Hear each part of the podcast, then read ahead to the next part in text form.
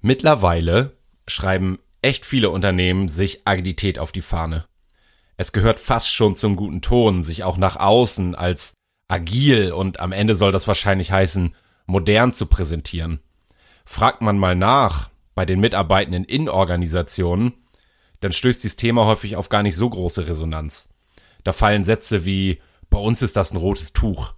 Das Thema ist verbrannt. Oft wird auch einfach nur mit den Augen gerollt. Ist die agile Welle gescheitert oder hat sie vielleicht noch gar nicht angefangen? Ich behaupte, es geht gar nicht um Agilität. Agilität ist höchstens ein Ergebnis von Rahmenbedingungen, die zur Wertschöpfung der Organisation passen, von Entscheidungsstrukturen, die echtes Engagement möglich machen und am Ende von Mustern, die sich in der Zusammenarbeit beobachten lassen bei Teams und Unternehmen, die das wirklich gut hinkriegen. Moin und herzlich willkommen im Kurswechsel Podcast. Hier ist Arne von den Kurswechslern und über genau diese Muster habe ich in der heutigen Episode mit Miriam Sasse gesprochen. Miriam ist Mitglied im Open Leadership Network und in diesem Rahmen hat sie mit ein paar Kollegen und Kolleginnen diese Open Patterns erarbeitet, also den Versuch gestartet, diese Muster, von denen ich gerade gesprochen habe, mal runterzubrechen auf acht Basismuster, die ihr auch für eure tägliche Zusammenarbeit nutzen könnt, um euch selbst zu reflektieren auf das, was schon läuft und vielleicht auf Ideen zu kommen, welche Veränderungen euch helfen können, besser zusammenzuarbeiten. Viel Spaß bei der heutigen Episode. Du hörst den Kurswechsel Podcast. Wir machen Arbeit wertevoll, lautet unsere Vision. Im Podcast sprechen wir über lebendige Organisationen, den Weg dorthin und die Nutzung von modernen Arbeitsformen. Machen wir das doch. Also, wir können direkt starten, hast du gesagt. Moin Miriam, herzlich willkommen zum zweiten Mal im Kurswechsel-Podcast. Moin Arne, ja, freut mich sehr. Danke dir für die Einladung zum zweiten Mal. Ja, wir, wir, haben, äh, wir haben das ja angedroht, wenn ich mich recht entsinne, in unserem letzten Podcast hinten raus, weil wir gemeinsam ja. festgestellt haben, ähm, wir haben ja über Inviting Leadership gesprochen, führen mit Einladung. Genau. Hat eine ganze, eine ganze Episode gefüllt, weil da echt viel drinsteckt. Ähm, ja. Aber streng genommen war das nur ein Achtel von dem Thema, was wir uns heute vorgenommen haben. Genau, genau. Nämlich, ähm, ich äh, habe mal so die große Überschrift Open Leadership draufgeschrieben. Ähm, aber konkret wollen wir über Muster sprechen. Genau, genau.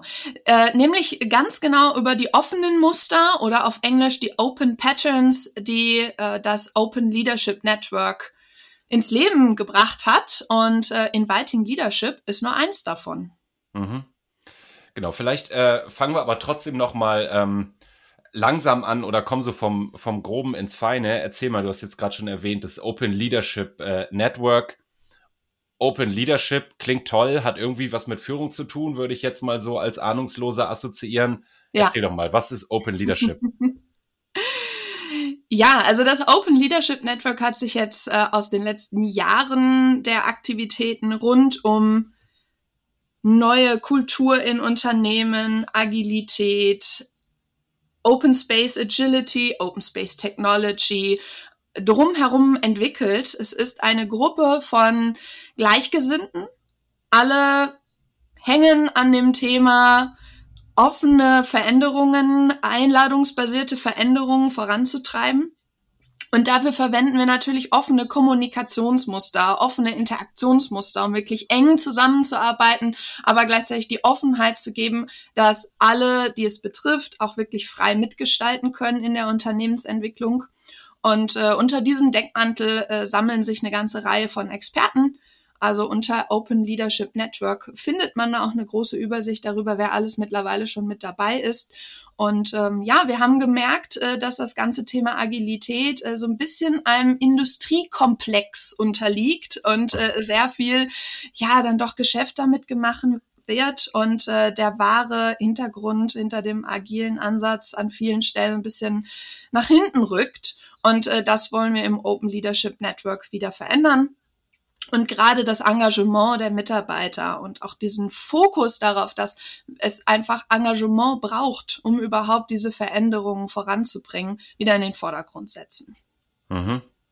Genau, und jetzt äh, sprechen wir auch gerne davon, dass ähm, sowas wie Verantwortungsübernahme, Motivation, ähm, irgendwie Bock haben, Dinge zu bewegen, das steckt in uns allen drin. Ja. Aber leider können wir in vielen Unternehmen äh, nur relativ wenig davon beobachten.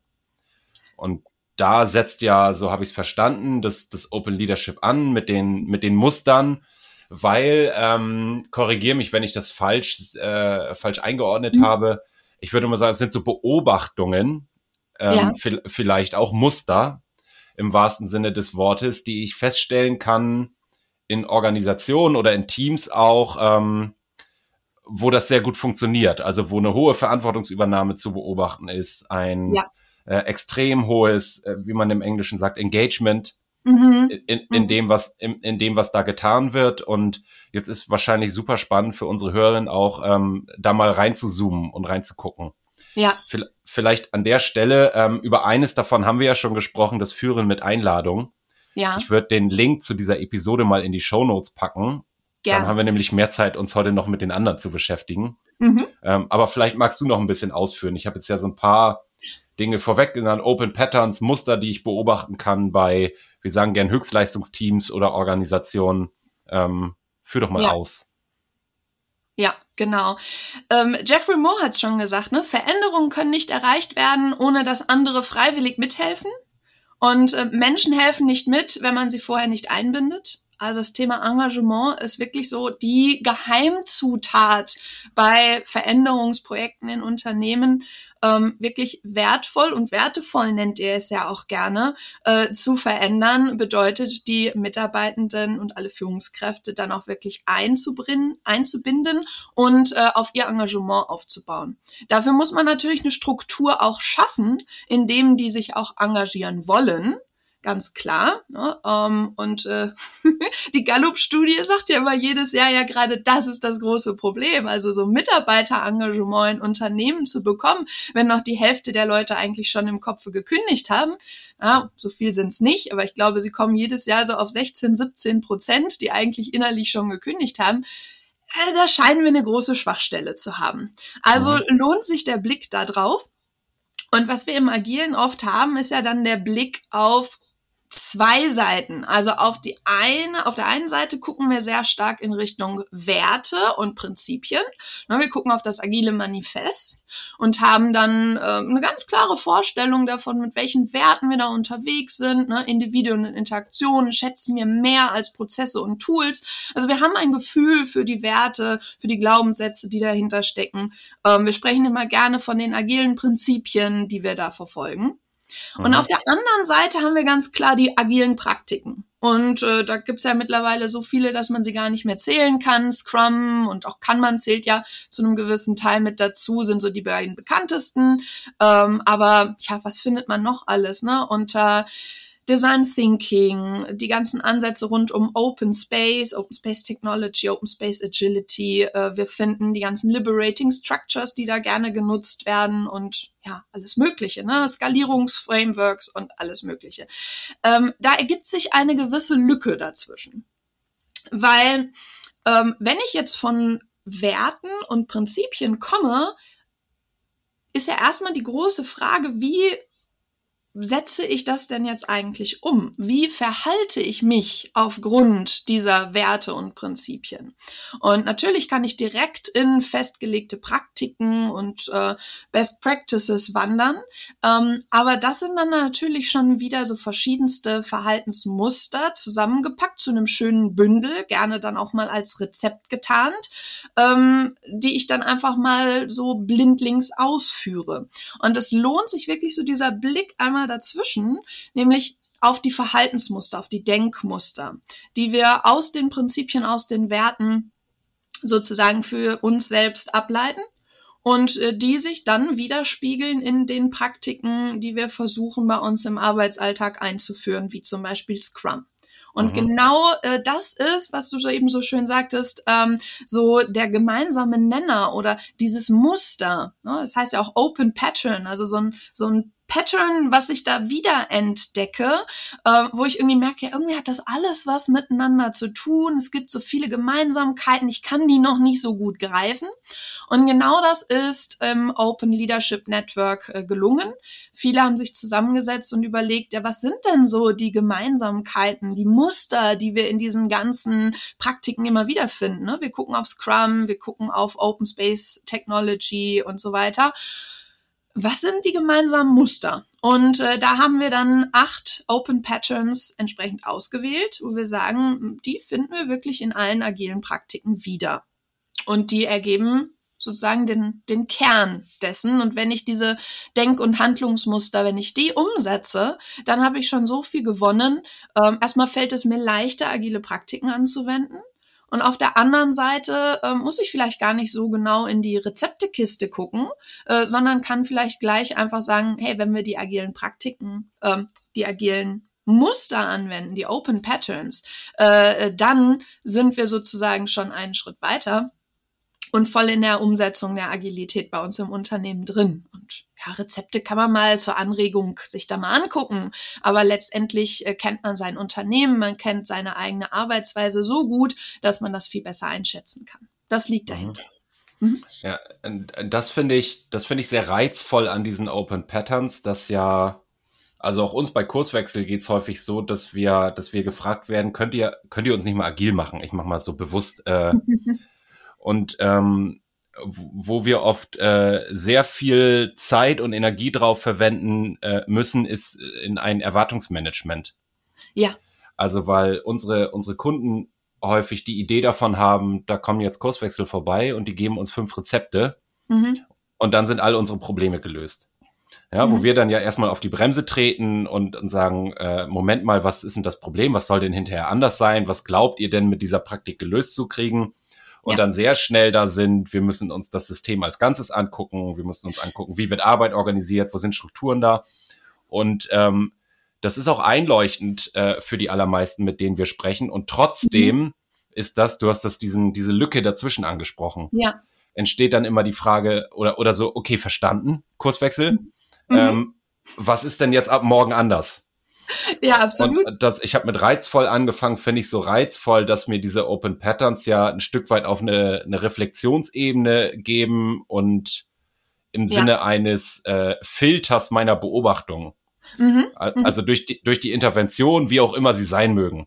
Ne, ob ja. ich jetzt Methoden einführe, ob ich gewisse Strukturen, Praktiken verändere, kann ich anhand dieser Patterns beobachten, geht das in die Richtung, die ich äh, intentional eigentlich mal vorhatte. Ja, ja, genau. Ähm, ich selbst bin ja als Agile Coach oder agile Transformationsbegleiterin unterwegs bei uns im Konzern. Also Avato Systems ist ja die, die Einheit der, der Bertelsmann Gruppe, in der ich vor allem unterwegs bin. Und die, wir sind ja riesig groß. Und ich sehe äh, ganz viele Teams mit ganz unterschiedlichen agilen Praktiken loslaufen und die sind alle in ganz unterschiedlichen Situationen so. Und die stehen alle vor ganz unterschiedlichen Problemen.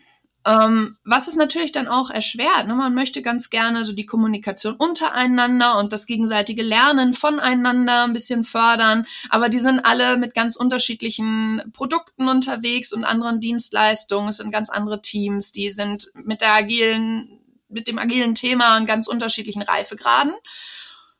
Ähm, aber bei diesen Open Patterns kommen wir dann wieder alle zusammen. Also wenn wir dann über Denk- und Handlungsmuster sprechen und sagen, hey, was sind denn eure Schwierigkeiten, dann kommen wir gerade an der Stelle mal super wieder zusammen und finden äh, eine Gesprächsebene, wo es für alle wieder spannend wird. Weil jeder auf genau dieser Ebene die Schwierigkeiten hat, dann auch mit den anderen in den Austausch zu kommen. Mhm.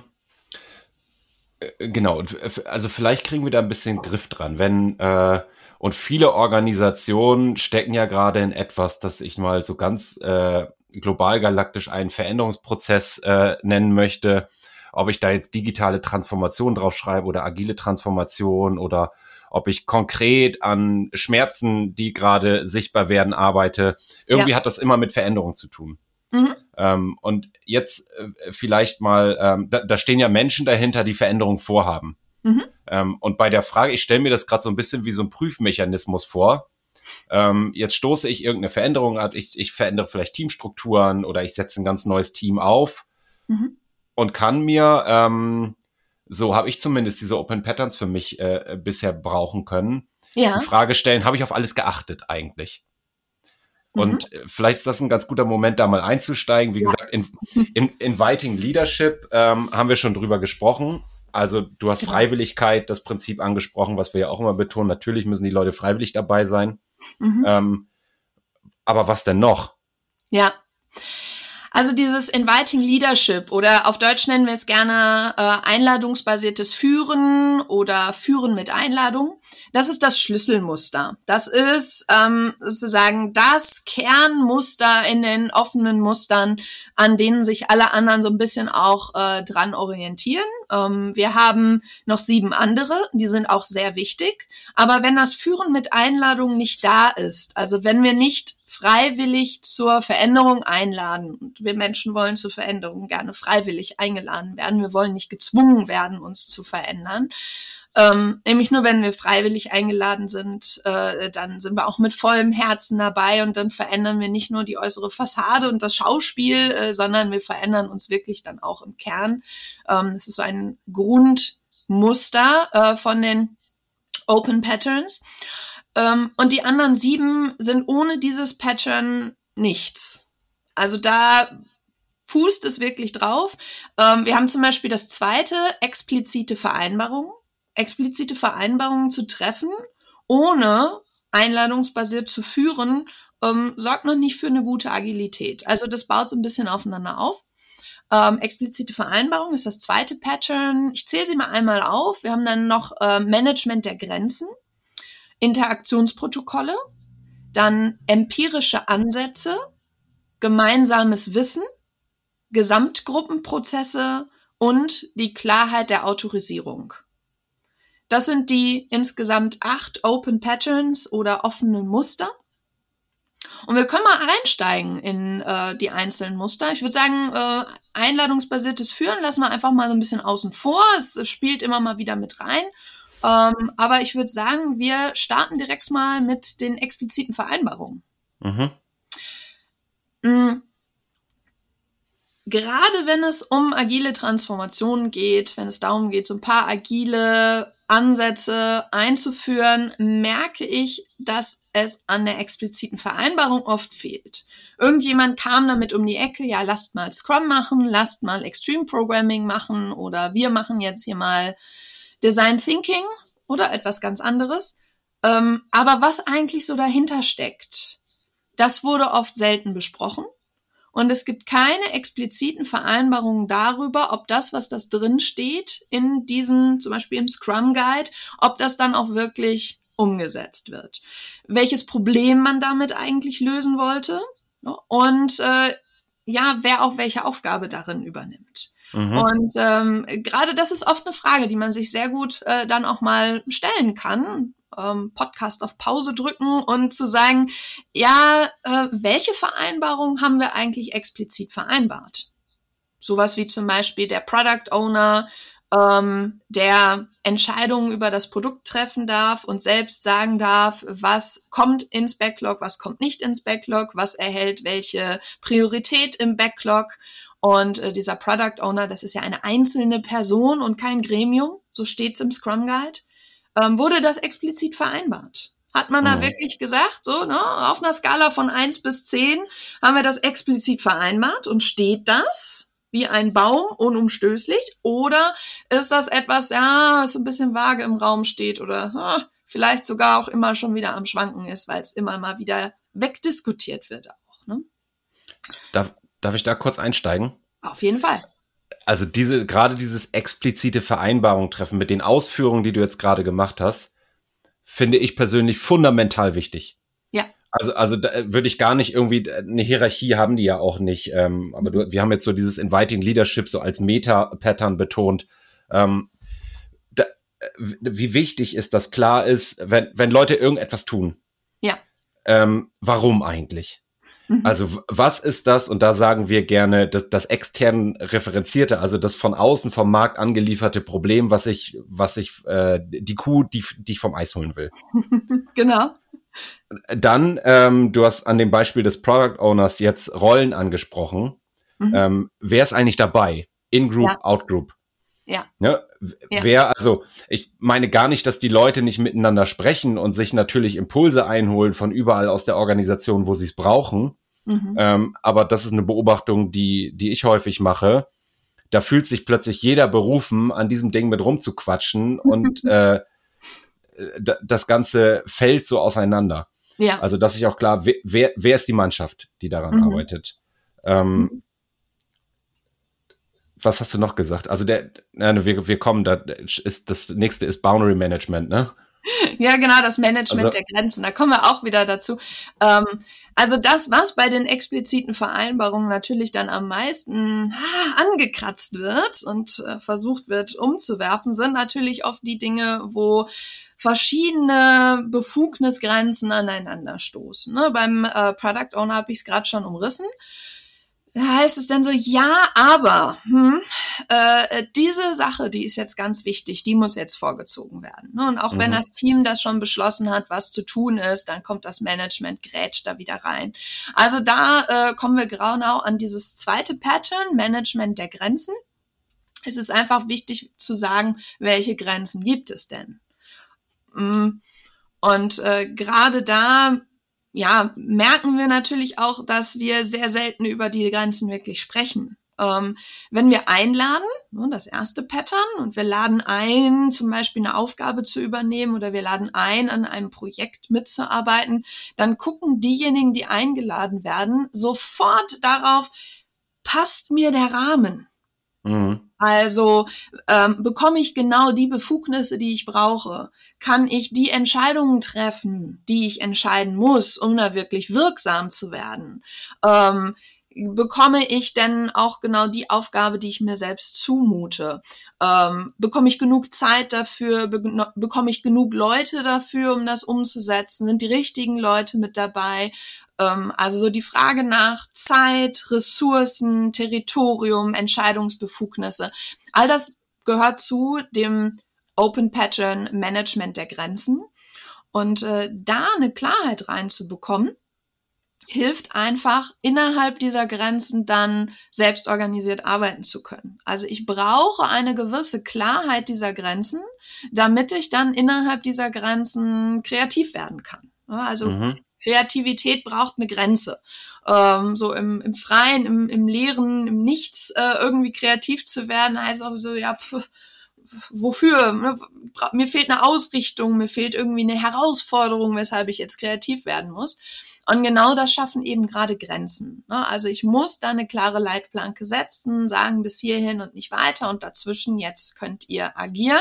Und dann merke ich auch, das Team oder die Leute, die darin innerhalb dieser Grenzen aktiv werden, die werden auch kreativ, weil ihnen klar ist, wo die Grenze ist und äh, sie dazwischen wirklich ihre, ja, explizit vereinbart wurde, dass sie dazwischen agieren dürfen. Mhm. Gerade das, ähm, hast du angesprochen, Kapazitätsthema ja. äh, fällt, fällt mir dabei immer auf, dass ähm, Organisationen häufig, also die haben ja sowieso, sind, alle sind gerade sehr umtriebig. Mhm. Und äh, eigentlich gibt's viel mehr Dinge, die man tun möchte, als man tun kann. Ja. Und dann werden die aber alle, kriegen alle einen Dringendstempel.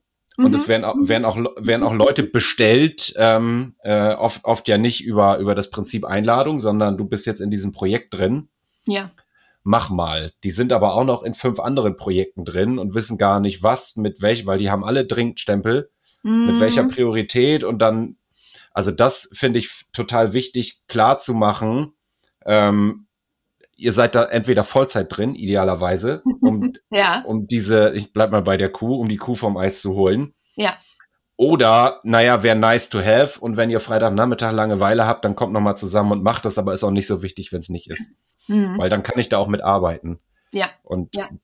davon, vielleicht springe ich jetzt in deiner Logik, aber ich mhm. würde vielleicht mal das nächste dazu holen. Ja. Das ist eine klare Autorisierung. Ja. Ähm, und vielleicht erzähle ich dir mal, wie ich das verstehe und du mhm. korrigierst dann und sagst, wie es gemeint ist. Ja. Ähm, ich vergleiche immer oder ich äh, stelle immer gegenüber zwischen Probleme delegieren und Probleme übertragen. Mhm. Also oft, oft ist es so, da werden jetzt Leute äh, zu einem, zu einer Projektgruppe zusammengesammelt und die haben auch einen Auftrag. Aber eigentlich müssen die das nach innen liefern zu einer übergeordneten Führungskraft, zu einem Bereichsleiter.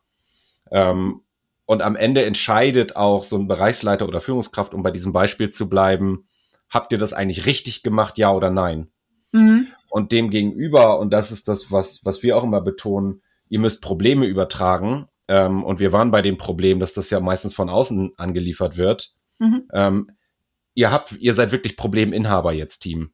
Ja. Und, und ob das, was ihr macht, funktioniert, ja oder nein, das überprüft bitte am Markt, wo das Problem herkommt, ob ihr da auf Resonanz stoßt, ob das Wert stiftet und nicht anhand irgendwelcher Kriterien von, mhm. äh, na, um es mal so ein bisschen zu übertreiben, einer, einer inreferenzierten Beliebigkeit.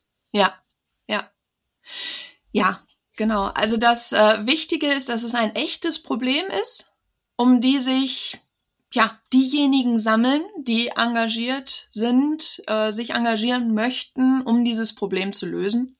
Und äh, dass sie einen klaren Raum bekommen, in dem sie dann dieses Problem lösen können. So, das, davon gehen wir erstmal davon aus. Äh, jetzt können die natürlich offiziell autorisiert werden. Die können aber auch äh, nicht offiziell, sondern mehr so informell äh, Autorität erhalten. Ähm, zum Beispiel, weil sie einfach äh, sich schon rumgesprochen hat, dass, dass die oder derjenige, diejenige äh, ein Experte für dieses Thema ist. Oder weil man sich so im Laufe der Zeit äh, so einen gewissen Raum geschaffen hat, äh, Grenzen sich selbst geschaffen hat, wo man sagt, in diesem Grenzen bin ich aktiv, das ist mein Thema, das ist mein Raum, da bin ich aktiv, äh, dann wird die Autorisierung an der Stelle für alle anderen auch klar. Schwierig wird es genau immer dann, wenn das Ganze nicht so klar ist, wer jetzt gerade da überhaupt für zuständig ist. Ne? Dann hast du dieses ähm, bekannte heiße Kartoffelproblem ähm, wo du äh, ja eine heiße Kartoffel immer in der Luft hast und keiner will diese Kartoffel lange in der Hände halten und man wirft die ganze Zeit immer wieder diese Kartoffel in die Luft und keiner nimmt sie sich. Ne? Also äh, man weiß nicht so wirklich, wer ist dafür zuständig und es ist auch irgendwie heiß, sprich keiner ist gut genug dafür ausgestattet, hat nicht genau die Verantwortung und aber auch Befugnisse, um dieses Thema anzugehen, um dieses Problem zu lösen. Ne? Vielleicht auch Management der Grenzen spielt da wieder rein. Habe ich genau die Zeit, die ähm, Ressourcen, ähm, die, die Personen dabei und, und äh, genau das Territorium auch, um dieses Problem überhaupt anzugehen. Sonst würde die Einladung wahrscheinlich dazu, das zu übernehmen, auch abgelehnt werden. Und genau das spielt halt bei der Klarheit der Autorisierung mit rein. Also wenn ich klar weiß, der ist dafür autorisiert, der hat dieses Thema auch genommen, ähm, dann wird er dieses Thema auch weiterhin tragen. Und äh, spannend wird es immer genau an diesen äh, Bereichen, wo ja die Themen aufeinander kommen, ne? wo ich äh, merke, die ja, das eine Thema und das andere Thema, da überschneiden sich die Grenzen, ne, gerade an diesen Schnittstellenbereichen, da findet halt wirklich Aktivität statt, da findet Leben statt, da findet Reibung statt, weil keiner so wirklich weiß, ist das jetzt dein Thema, mein Thema, ah, jetzt müssen wir zusammenarbeiten. Ne? Ähm, das entsteht äh, bei verschiedenen Arbeitsgruppen, wenn die ja, verschiedenste Themen bearbeiten, die Schnittstellen haben. Das passiert aber auch bei verschiedensten ähm, Führungskräften und Mitarbeitenden. Ne? Ich habe den Product Owner, der hat die Produktverantwortung. Ich habe die Führungskraft, die so ein bisschen die Orientierung, die ähm, Struktur, die Strategie vorgibt auch die haben ja Schnittstellenbereiche und äh, gerade an diesen Schnittstellen, wo man nicht so ganz merkt, äh, wer ist jetzt dafür verantwortlich oder wir sind irgendwie beide verantwortlich, ähm, merke ich halt sehr, sehr viel Dynamik und an der Stelle findet Leben statt. Und äh, genau darüber immer mal wieder zu sprechen, ähm, hilft einem als Team, sich weiterzuentwickeln und da äh, wirklich auch besser zusammenzuarbeiten. Es ist absolut auch meine Erfahrung. Also wenn du sagst, da findet Leben statt, äh, ja, da findet Leben statt, aber du hast, äh, um, vielleicht darf ich da einen Punkt nochmal rausziehen. Du hast äh, das Befugnisse genannt. Ähm, ich würde äh, vielleicht ein Synonym dafür einführen äh, mit Entscheidungsautonomie. Mhm. Also, weil da, äh, ich bleib mal sehr konkret bei dem Beispiel. Also, da kommen jetzt Leute für ein Projekt zusammen. Ja.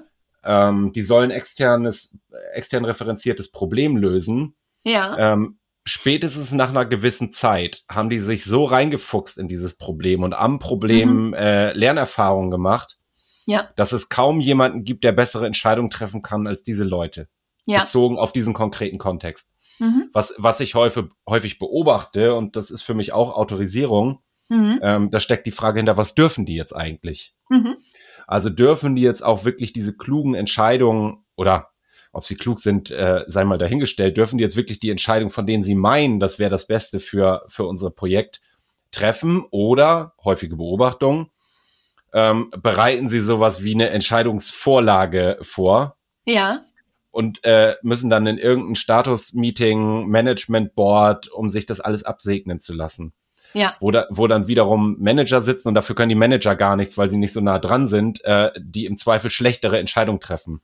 Mhm. Das Problem, was ich da sehe, ist ähm, genau das, was wir mit, mit dieser, dieser Innen- und Außenperspektive, eigentlich soll die Entscheidung jetzt das Problem besser lösen für den, für den Kunden oder Mhm. wen auch immer ich da bedienen will. Ähm, ich denke jetzt aber nicht daran, wie kriege ich eine Entscheidung so zustande, dass ich das Problem bestmöglich gelöst kriege, sondern so, dass wir es vom Management abgesegnet kriegen. Und Ja. das kl- klingt jetzt sehr krass, aber meine häufige Beobachtung ist, dass Teams häufig wissen, das bräuchten wir, Mhm. aber lass uns mal lieber eine Light-Version machen, weil so radikal kriegen wir es gerade noch nicht durch. Ja, ja. Das ist eine sehr spannende Stelle. Ähm, Autorität ist ja so dieses, ja, ich bekomme damit das Recht, eine spezifische Art von Arbeit zu machen. Oder wenn du von Entscheidungsautorität sprichst, äh, dann habe ich das Recht, eine gewisse Entscheidung zu treffen. Und ähm, wenn ich jetzt Macht anschaue, dann ist Macht äh, die Ausübung von der Autorität. Also ich äh, nehme mir dann auch das Recht und treffe die Entscheidung oder ich nehme mir dann auch das Recht und äh, übe diese Arbeit aus.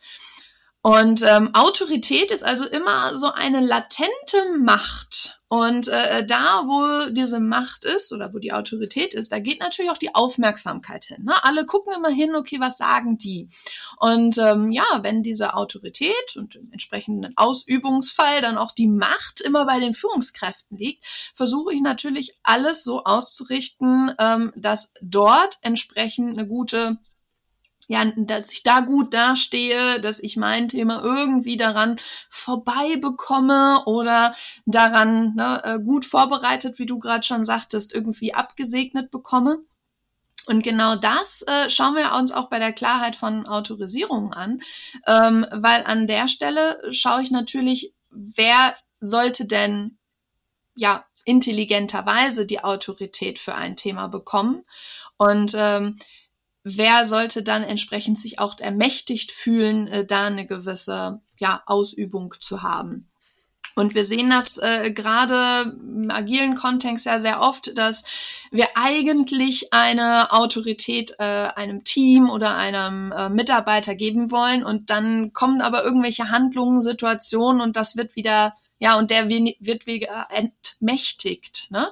Man äh, merkt, dass ihm wird das wieder abgesprochen, dieses Recht.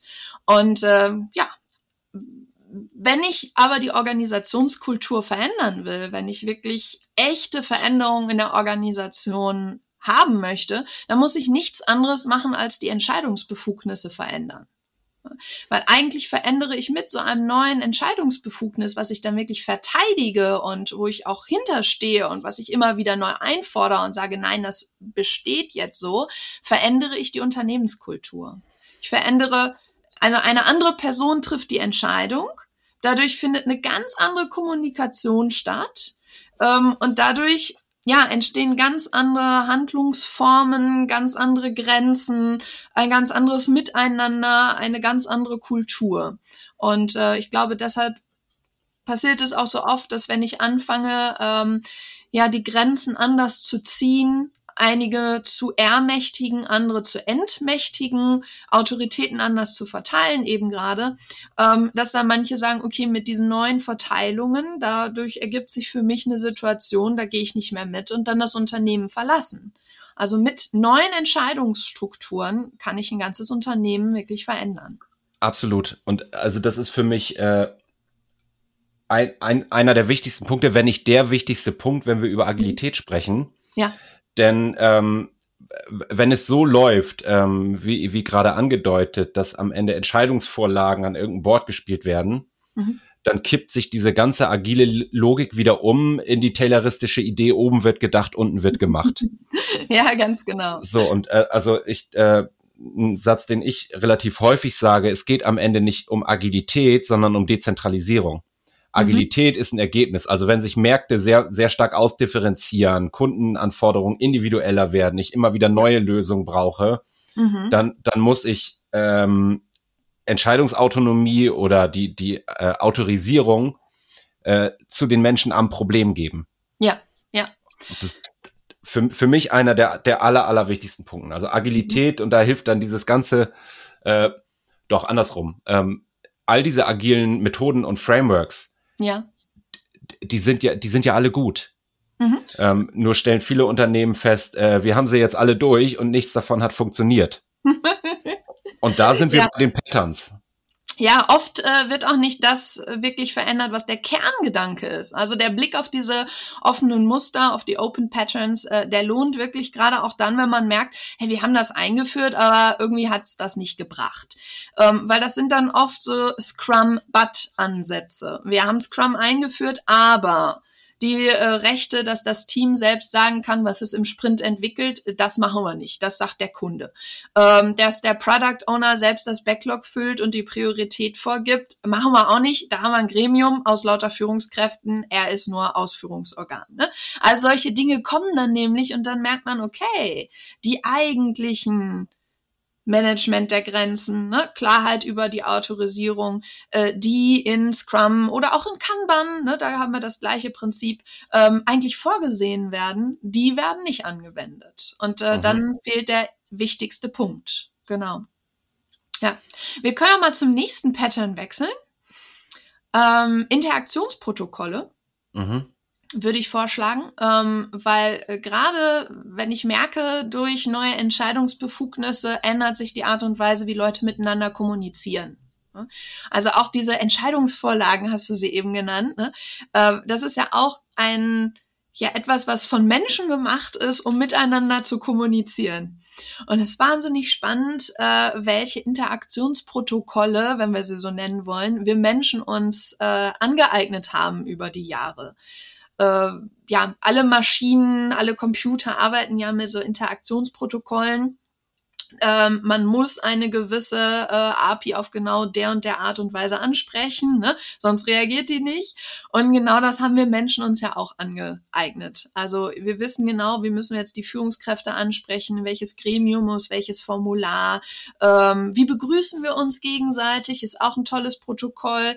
Ähm, unterscheidet sich alles von Unternehmen zu Unternehmen, von Team zu Team, ähm, gerade von Land zu Land, da merken wir es, ne, wenn wir jetzt ähm, unseren Standort dann in, in Japan besuchen oder in Amerika, äh, die interagieren ja ganz anders, die haben ja ganz andere Protokolle, wie man sich begrüßt, wie man sich in einem Meeting verhält, äh, wie man mit einer Führungskraft spricht und so weiter. Ähm, und äh, gerade das ist spannend, sich anzugucken, welche Interaktionsprotokolle geben uns denn, äh, also nutzen wir denn, um diese agilen Praktiken zu gestalten? Ähm, Design Thinking hat Interaktionsprotokolle, wie man gutes Brainstorming machen könnte. Ne?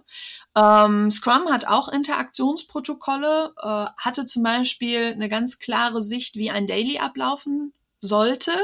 Ist jetzt im neuen Scrum Guide nicht mehr drin, aber da stand ja ähm, diese drei Sprachen, äh, diese drei Fragen. Ähm, was habe ich gestern zum Sprint beigetragen? Was trage ich heute zum Sprint bei? Und, und was behindert mich dabei, ähm, das, das Sprintziel zu erreichen aktuell? Ähm, das sind Interaktionsprotokolle. Und äh, wenn ich die einführe, dann ändere ich die Kommunikation Ändere ich die Kommunikation, ändere ich wieder die Kultur im Unternehmen. Also da ist, steckt ganz, ganz viel hinter.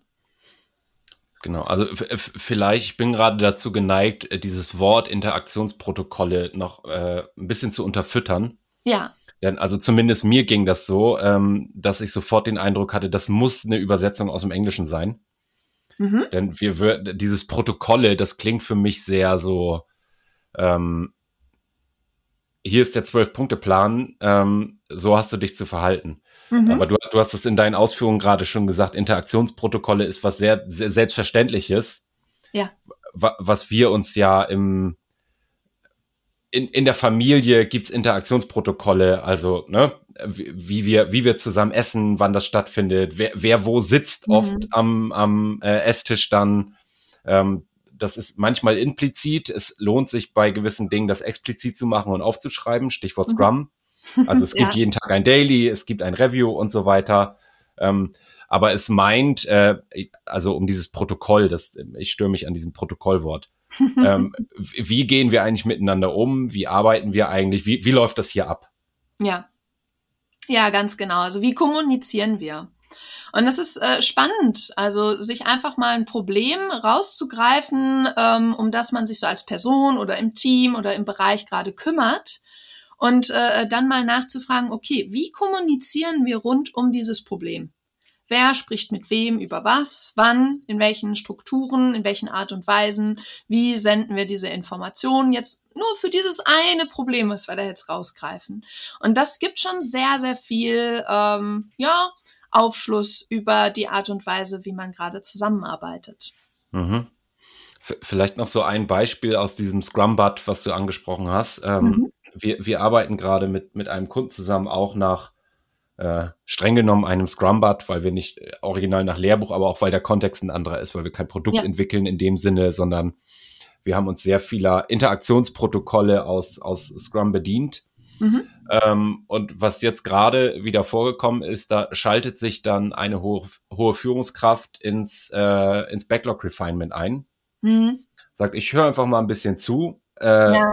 das Ganze zwei Minuten ausgehalten und dann wird reingekippt, reingekippt, reingekippt. Ah, ähm, ja.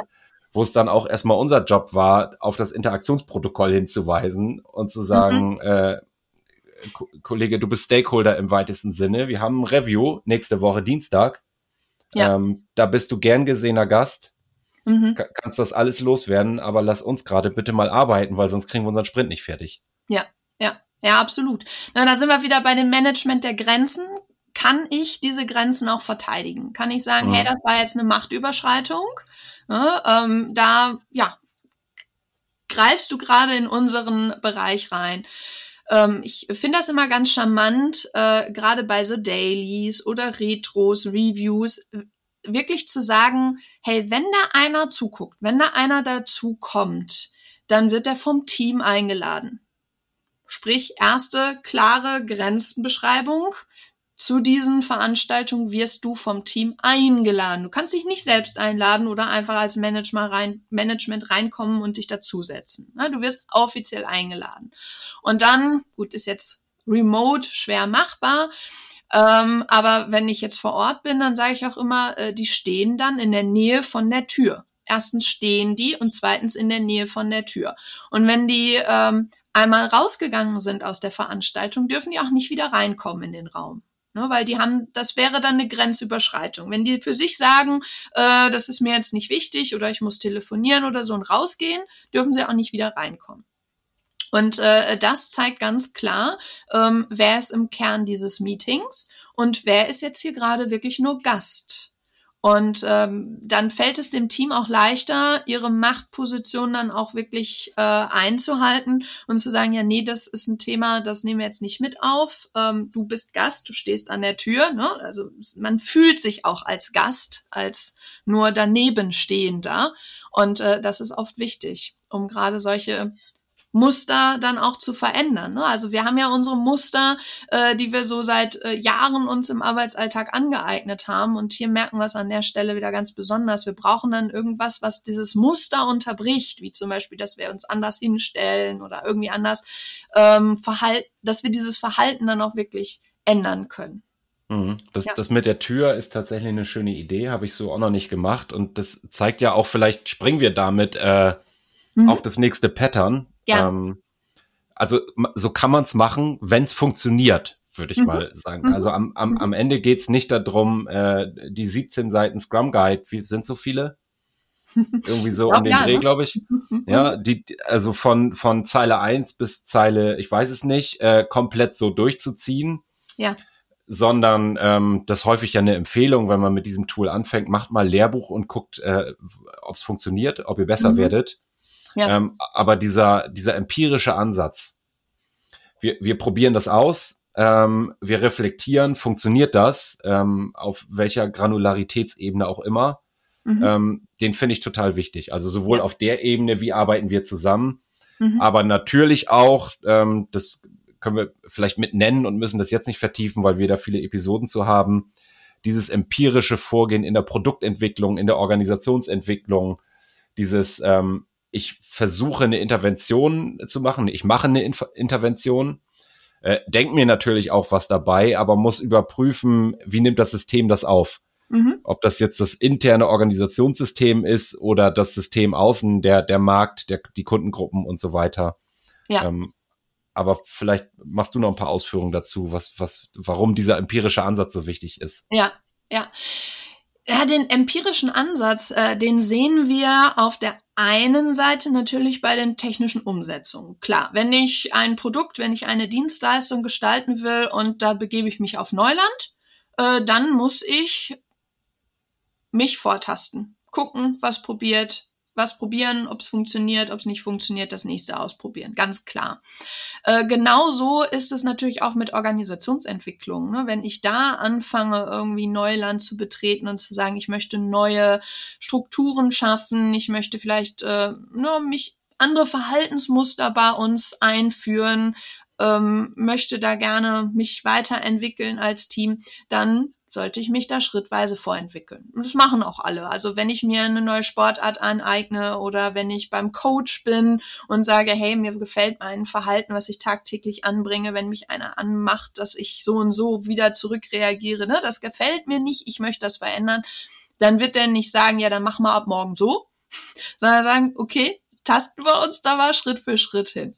Und genau das sind eben die empirischen Ansätze, die wir im Agilen überall wiederfinden, egal ob bei Scrum, bei Kanban, äh, ob wir Open Space angucken. Es sind überall diese empirischen Ansätze, dieses Hervortasten Schritt für Schritt uns ähm, etwas äh, zu eigen zu machen, unsere Erfahrungen zu sammeln und eben gerade äh, ja zu experimentieren und zwar nicht mit Experimenten, ähm, die irgendwie wer weiß, wie groß und teuer sind und nur ganz, ganz wenig äh, Lernerfolg hätten, sondern genau das Gegenteil. Ne? Also wirklich kleinste Experimente, die wenig kosten, äh, wo wir sagen, das ist, das ist was ganz Kleines, das ist vielleicht nicht mal der Rede wert, ne? sagt man ja immer so schön. Aber wir könnten damit eine ganze Menge erreichen. Wir könnten total viel daraus lernen, wenn wir das mal ausprobieren würden. Und genau um das geht es, um genau diese Sachen auszuprobieren und für sich eine Erfahrung zu sammeln.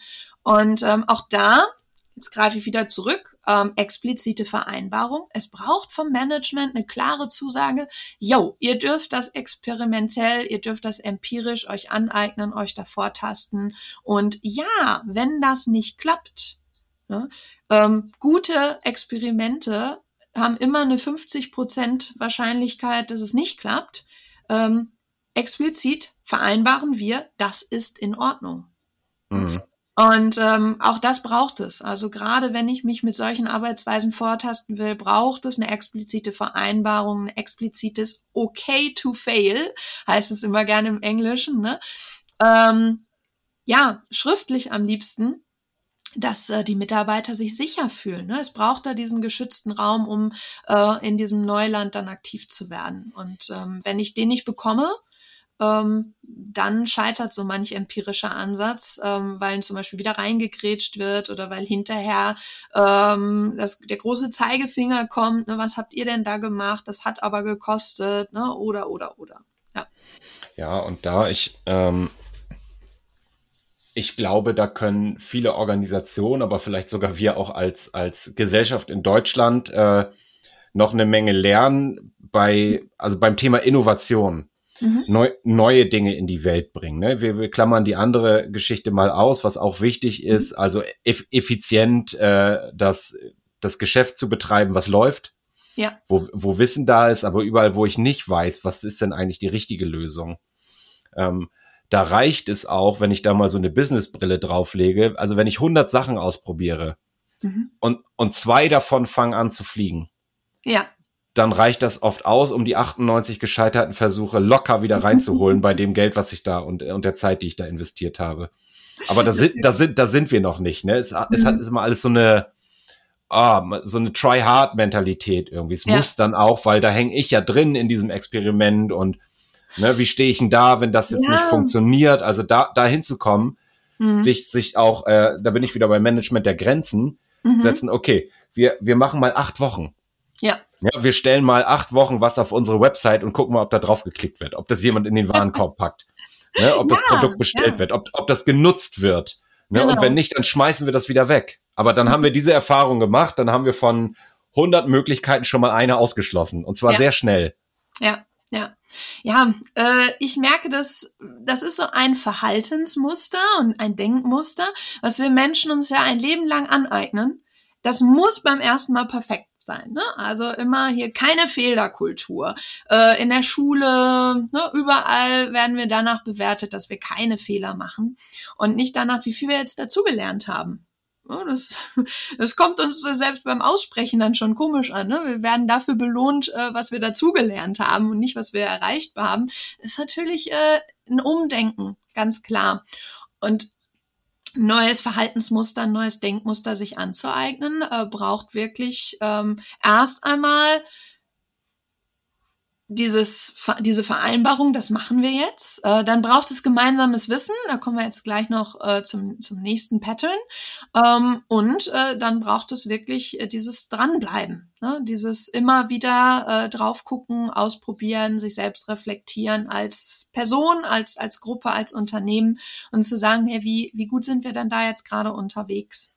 Mhm. Ja. Das, das, das mit dem Dranbleiben ist nochmal ein extra Punkt, glaube ich. Also wir sagen mhm. immer, es, es, braucht so den einen, der das dann aber trotzdem unbedingt will, der überzeugt ist, ne? Der immer, der immer wieder Einladungen ausspricht und also das Feedback ja. ist ja, es folgt mir keiner. Mhm. Ähm, aber so diese Leidenschaft muss da sein. Ich wollte eigentlich genau in, in die Richtung, äh, das nur mal quasi als Seitenbemerkung, mhm. äh, in die Richtung, die du auch schon angesprochen hast. Äh, wir, wir kommen ja gerade mit diesem äh, von diesen empirischen Ansätzen über die Brille Innovation. Ja. Ähm, ich habe irgendwo mal einen Satz gelesen, damit eine wirklich marktreife Innovation entsteht, braucht es tausend Ideen. Mhm. Mhm. Und jetzt äh, kann ich dir mal die Frage stellen, hattest du schon mal tausend Ideen zu einem einzigen Thema? Wahrscheinlich nicht. Also vielleicht so auf Mikroebene, aber dann, dann kommen wir dahin äh, und da sind wir bei den letzten beiden eigentlich schon. Geteiltes mhm. Wissen und aber auch Großgruppenprozesse. Ja, ja. Ähm, ich glaube, die tausend Ideen, die kommen gerade dann zustande, äh, zustande, wenn ich sehr viele Leute auf einen Haufen bringe und jeder äh, denkt sich eine Idee aus, gibt dann das Blatt weiter, der nächste entwickelt nochmal zwei weitere Ideen daraus, gibt dann das Blatt weiter und der nächste entwickelt nochmal zwei Ideen daraus. Ne? Dann komme ich sehr schnell auf tausend Ideen. Ähm, und ich glaube, genau das macht diese beiden letzten Pattern, die wir noch vor uns haben, aus. Ne? Also Gesamtgruppenprozesse nutze ich ja gerade dann, ähm, wenn es nicht die einzelne Person gibt, die jetzt äh, die Lösung hat und sagt, ey, das haben wir schon 25 Mal so gemacht und ich bin der Fachexperte und das wird jetzt genauso umgesetzt, ne? sondern gerade dann, wenn ich neue Dinge erarbeiten will, wenn ich mich weiterentwickeln will, neue Inhalte gestalten möchte, wenn ich mich als Unternehmen weiterentwickeln will, ähm, dann brauche ich einfach die gesamte Gruppe. Ne, ich merke das gerade bei agilen Transformationen, äh, dass oft da genauso gearbeitet wird wie in dem ersten Fall. Also sprich in den Fällen, wo es eigentlich die eine Expertin, den Experten gibt, äh, die dann sagt, ja, ich, ich weiß, wie das geht. Das habe ich schon 125 Mal gemacht. Ja, dann kann ich diesen einen Experten, die Expertin nehmen. Aber ähm, gerade wenn ich die Unterne das Unternehmen verändern will, äh, niemand ist Experte fürs gesamte Unternehmen. Gibt es nicht, geht nicht. Ne? Also es gibt immer ganz, ganz viele ähm, Flächen, die man nicht kennt, ganz viele Meinungen und Arbeitsbereiche, die man nicht kennt. Ähm, es kann keiner für alles Experte sein und schon gar nicht, ähm, wenn ich jetzt jemanden von außen hole, ne, der dann sagt, ich entwickle jetzt 500 PowerPoint-Folien, da steht drauf, wie es geht und die braucht ihr nur eins zu eins umsetzen und dann habt ihr alles, was ihr braucht.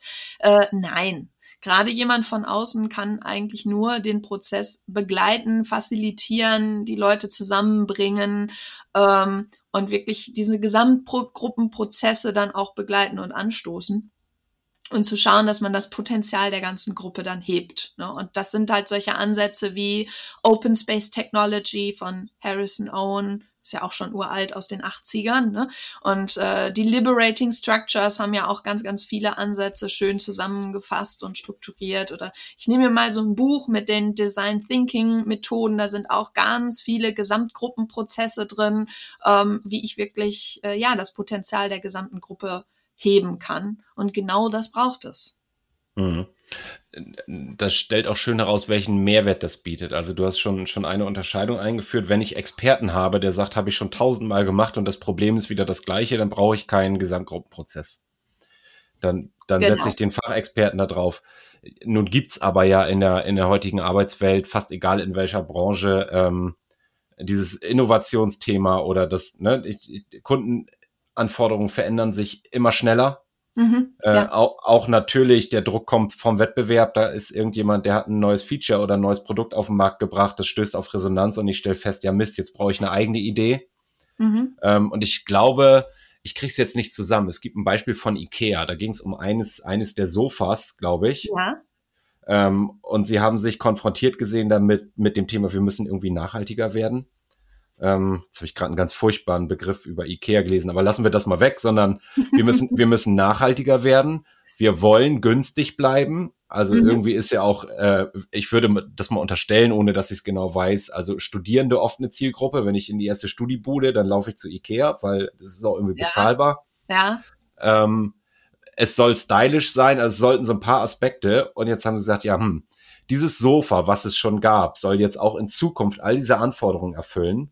Mhm. Und jetzt müssen wir im Grunde genommen mal ähm, Kunden einladen, ja. die, die das Produkt benutzen, ähm, Kunden vielleicht auch die andere Produkte benutzen, mhm. ähm, Designer, ähm, unsere äh, Nachhaltigkeitsexperten, unsere, mhm. ähm, keine Ahnung, Konstrukteure, Einkäufer, die was über so und die haben sie zusammengesteckt.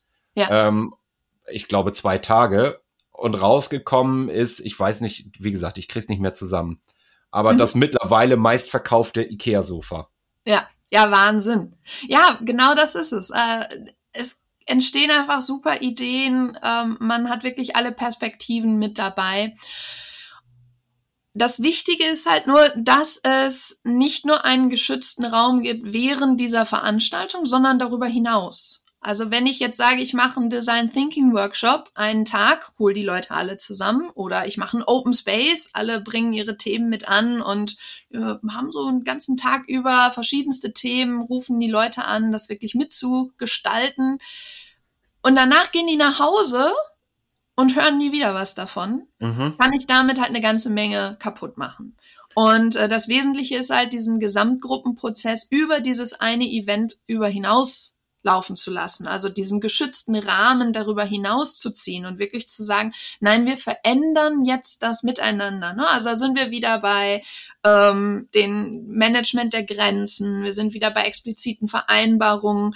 Ähm, nein, ihr dürft wirklich mitgestalten und nicht nur an diesem einen Tag, sondern wirklich jetzt ganzheitlich dürft ihr mitgestalten. Wir sind wieder bei der Einladung. Wir laden euch nicht nur zu diesem einen Tag ein und nicht nur dazu, dass ihr bei diesem einen Tag, bei diesem einen Design Thinking Workshop mitgestaltet, äh, sondern wir wollen euch auch darüber hinaus mitgestalten lassen. Ne? Ihr seid danach nicht ausgeladen. So, äh, das ist eine ganz, ganz wichtige ähm, ja Nachricht, die ich auch äh, vermitteln muss, äh, damit ich dann auch ja engagierte Mitarbeitende und Führungskräfte habe, die das ganze Thema treiben und damit es nicht im Sande verläuft. Ja, gut, gut, dass du es ansprichst. Da wollte ich eigentlich auch hin, bevor ich mich in meinem schlecht vorgetragenen IKEA-Beispiel verloren habe.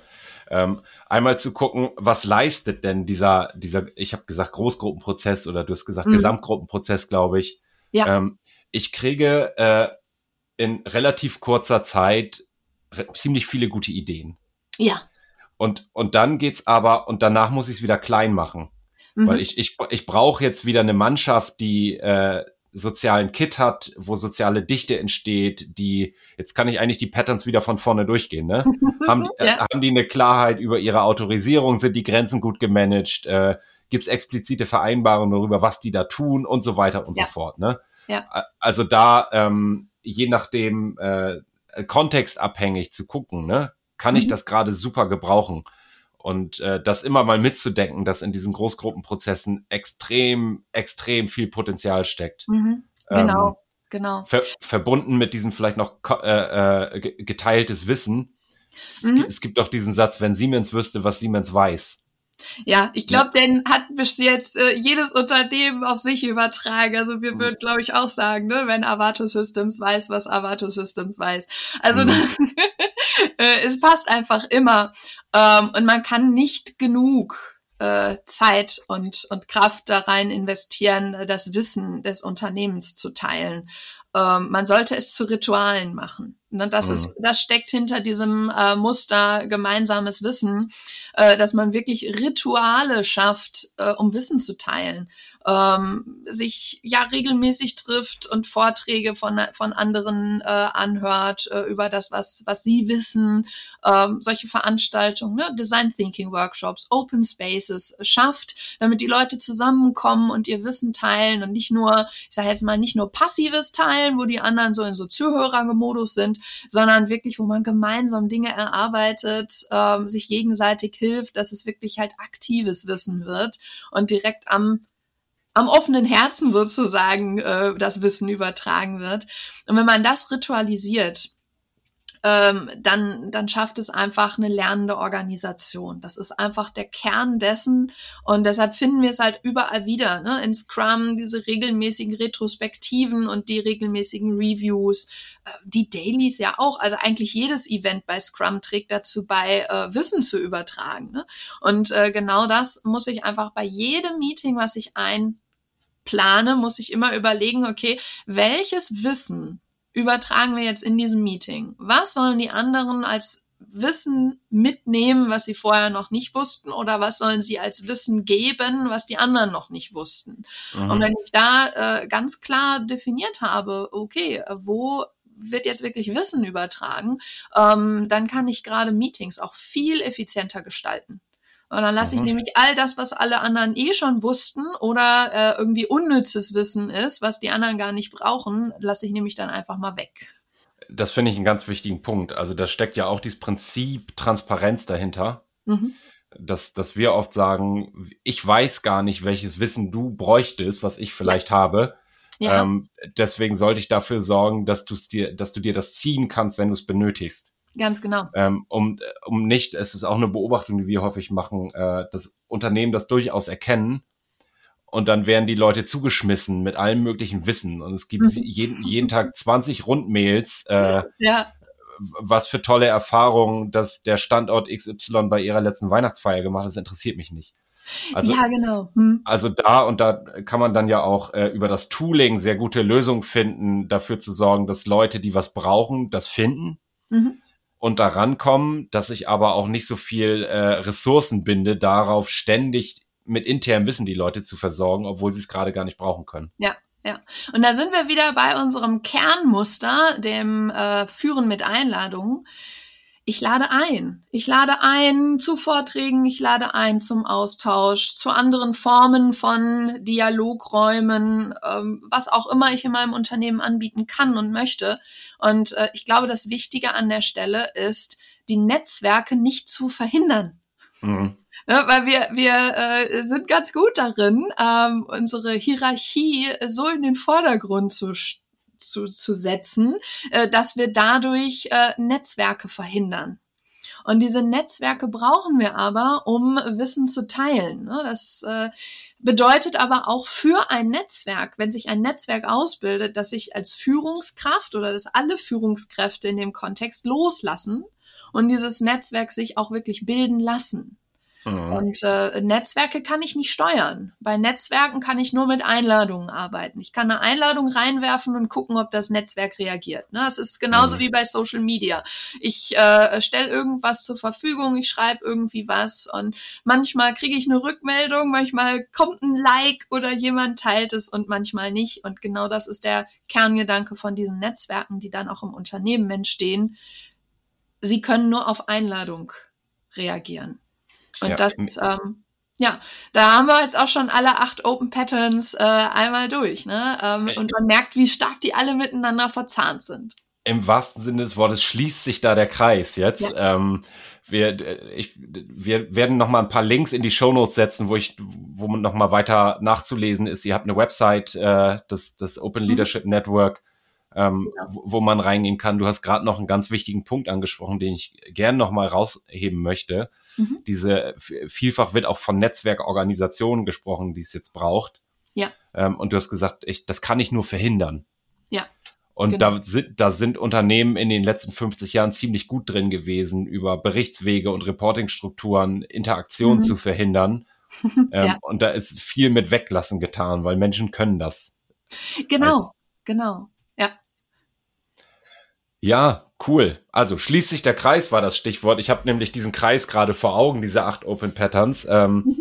Äh, herzlich gern, liebe HörerInnen, nochmal nachlesen, da reingehen, auch mit uns, äh, wie immer gerne in Kontakt kommen. Ich äh, wahrscheinlich mit dir auch, äh, Miriam, Gerne. da sage ich jetzt hoffentlich nicht zu viel. Auf jeden ähm, Fall. Also über alle äh, Kanäle, über die man mich erreichen kann, äh, von ja, Social Media Kanälen haben wir schon angesprochen, aber auch der klassische E-Mail- und Telefonkanal ist äh, da offen. Und äh, ich freue mich immer, wenn wir in den Austausch kommen. Und äh, ja, vielleicht auch die eine oder andere äh, schon mit ersten Erfahrungen um die Ecke kommen und sagen, ja, ich habe das mal im Team diskutiert, ich habe äh, mal geschaut äh, hinter unserem aktuellen Problem, was liegen da eigentlich für Fragen und Probleme mit unseren äh, ja, wirklich der Klarheit der Autorisierung dahinter, ne? oder bei unserem aktuellen Problem, welches Problem haben wir da, unser Wissen zu teilen. Ne? Also genau diese äh, acht Patterns dann mal zu gucken, was tragt das zu unserem aktuellen Problem bei. Ähm, gerne Erfahrungen damit teilen. Ich freue mich da immer über jede Nachricht. Sehr gut. Dann, dann folge ich jetzt abschließend auch noch mal einem äh, meiner oder unserer Interaktionsprotokolle, einem Muster. Äh, nämlich, das gehört sich so. Vielen Dank zu sagen für deine Zeit und den, den, den Input, den du uns wieder in den Podcast gegeben hast. Das hat mir ganz große Freude gemacht. Ähm, vielen Dank, Miriam. Sehr, sehr gerne, Arne. Also immer gerne für dich und für den Kurswechsler-Podcast bin ich immer gerne zur Stelle. Wir freuen uns auf dein Feedback und deine Themenwünsche. Melde dich gerne per Mail. Die Adresse lautet podcast.kurswechsel.jetzt.